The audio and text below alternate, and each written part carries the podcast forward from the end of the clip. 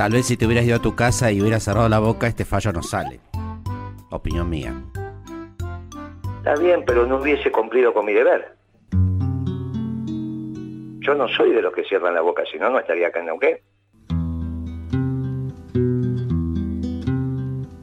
Yo no cierro la boca, es al revés. Yo soy peronista. Así me formaron. Y soy orgullosamente peronista y hay que cumplir con el deber. Está mal lo que estaba haciendo el sector privado.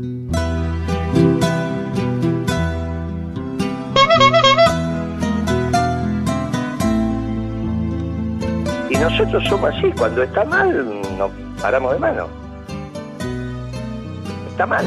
No es que estaba bien lo que estaba haciendo. De hecho, el juez comercial que atiende, que atendía en ese momento la causa, tenía un vedor judicial en esa asamblea, dijo que no pasó nada. Y me dio la razón el juez comercial, ¿eh? Lo que pasa es que en este caso, en la justicia federal no se discutía eso, sino un aparente delito de amenaza. Bueno, dos dijeron que sí y uno dijo que no, ante los mismos hechos. Esto es muy importante de tenerlo en cuenta. No es que hubo unanimidad, ¿está bien? Es clarísimo, es clarísimo. O sea, ahí pasaron todos los testigos, todos hablaron, todos dijeron. Uno dijo acá no pasó nada y dos dijeron sí, acá pasó. Bueno, muy bien. El que, el que dijo acá no pasó nada también es la justicia. Y es, destacable, y ya con esto te tenemos que. Es muy relevante lo que acaba de decir Mario. ¿eh? no, es muy relevante. ¿Por qué no cerraste la boca? Mirá si los funcionarios, cuando cierran la boca, pasa lo que pasa ahora en Argentina. Problema, no hay que cerrar la boca. Ante las injusticias hay que rebelarse.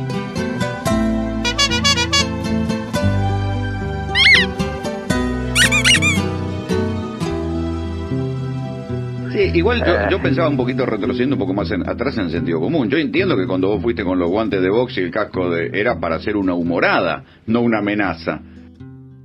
Pero... Bueno, eso quedó muy claro en, el alegato y en todo el juicio, pero bueno, ellos entendieron otra cosa y yo soy respetuoso de lo que ellos entienden.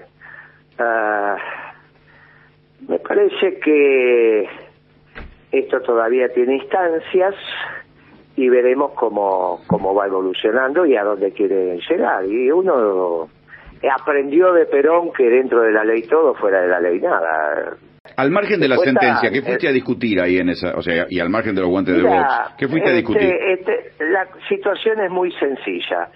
Eh, este, este esquema de empresas que estuvo muy bien hecho en su momento, mirá lo que te voy a decir, eh, porque te va a sorprender, se hace durante el gobierno de Onganía.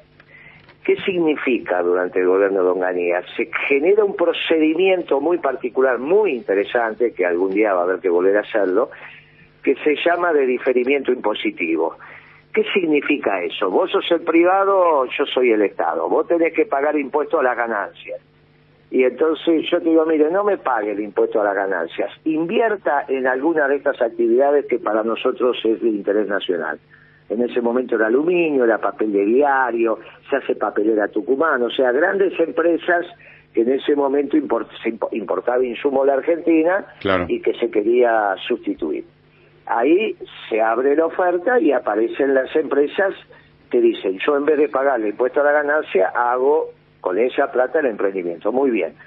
El decreto que reglamenta el diferimiento impositivo dice, el Estado es socio por la plata que no pusiste en la empresa hasta que vos recompres las acciones. Claro. Y por eso tienen que ser empresas de oferta pública, o sea que cotizan en bolsa. El, sistema es impecable, no hay nada para decir, con una salvedad que corresponde.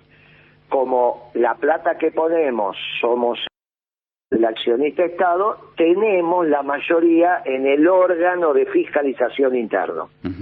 Entonces, sobre tres que tenía papel prensa, dos ponía el Estado y uno ponía el sector privado. Cuando vamos a esa asamblea que se desarrolla en total normalidad, cuando llega el punto para elegir las autoridades del Consejo de Fiscalización, el sector privado, que es Clarín de la Nación, dicen, no, eh, nosotros vamos a votar para que sean dos privados y uno público. Para nosotros ese decreto no, no existe más, cayó en deseo. Yo digo, mire, eso no lo puede votar el sector privado. Eso solamente lo puede decidir el juez. que, que a su vez tenía un vedor. Eh, bueno, de ahí es que yo digo no se vota. No se vota porque imagínate que los privados no pueden decir si un decreto está o no está en vigencia. Eh, finalmente el juez de, comercial me dio la razón y hasta el día de hoy eh, el órgano de fiscalización sigue siendo 2 a 1 a favor del Estado.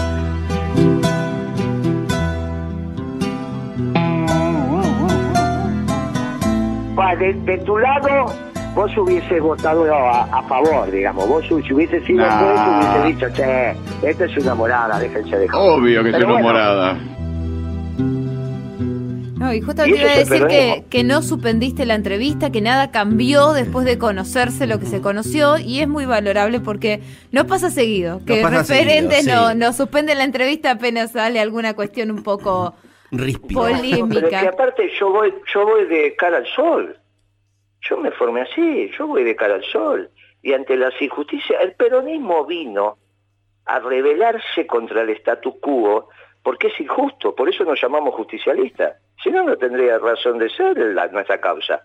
En un mundo injusto, el peronismo se alza con un modelo justicialista, de armonía entre el capital y el trabajo.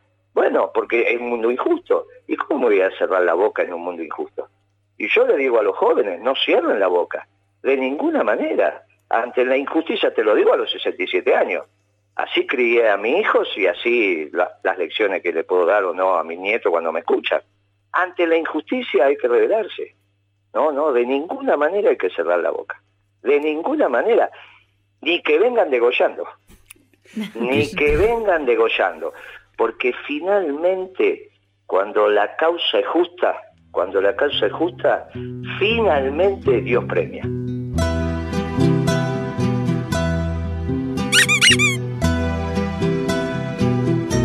Queríamos hablar con vos, Guillermo, porque bueno, primero que nos parece eh, repudiable y nos solidarizamos con la condena por eh, amenazas en papel prensa, donde vos y fuiste con unos guantes de gigante de juguete y entonces la frase era casco guantes.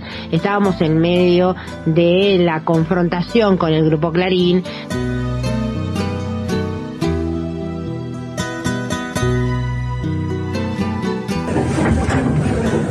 Tengo casco y tengo guantes. ¿Qué quieres? Casco guantes. ¿Qué dije? Casco guantes para elegir. Porque después dijo que nos tenemos que portar bien. Y la última vez dijo que nos portamos bien, vino un gil y una trompa y se rompió bien. Entonces ahora para que no se Bueno, eh, se cagaban de risa. No parecía ser una amenaza en donde hubiera miedo, ¿no? Se escuchaban la risa de fondo. Guillermo, ¿cómo estás? Buenos días. ¿Qué tal? ¿Cómo estás? Es un placer hablar contigo. ¿eh? Igualmente, tiene que ver el marco en el cual se daba la situación y cómo reaccionaba el resto. Yo escuchaba risas. Si vos amenazás y el otro teme, no se va a reír. Eh, bueno, sí, fue, fue un hecho jocoso, esa fue nuestra situación.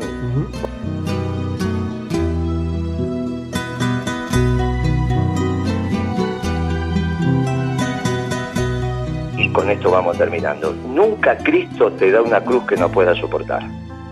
Guillermo, muchísimas gracias. ¿eh? Cristo te da una cruz para que cargues que no pueda soportar. Así que esto yo lo llevo con mucha entereza. Más, si estuviéramos en la exposición rural te diría que es una cocarda. Muchas gracias, Guillermo. Lo ¿eh? imaginamos. Gracias, Guillermo. Un abrazo, hasta luego, gracias por tu tiempo. Hasta luego.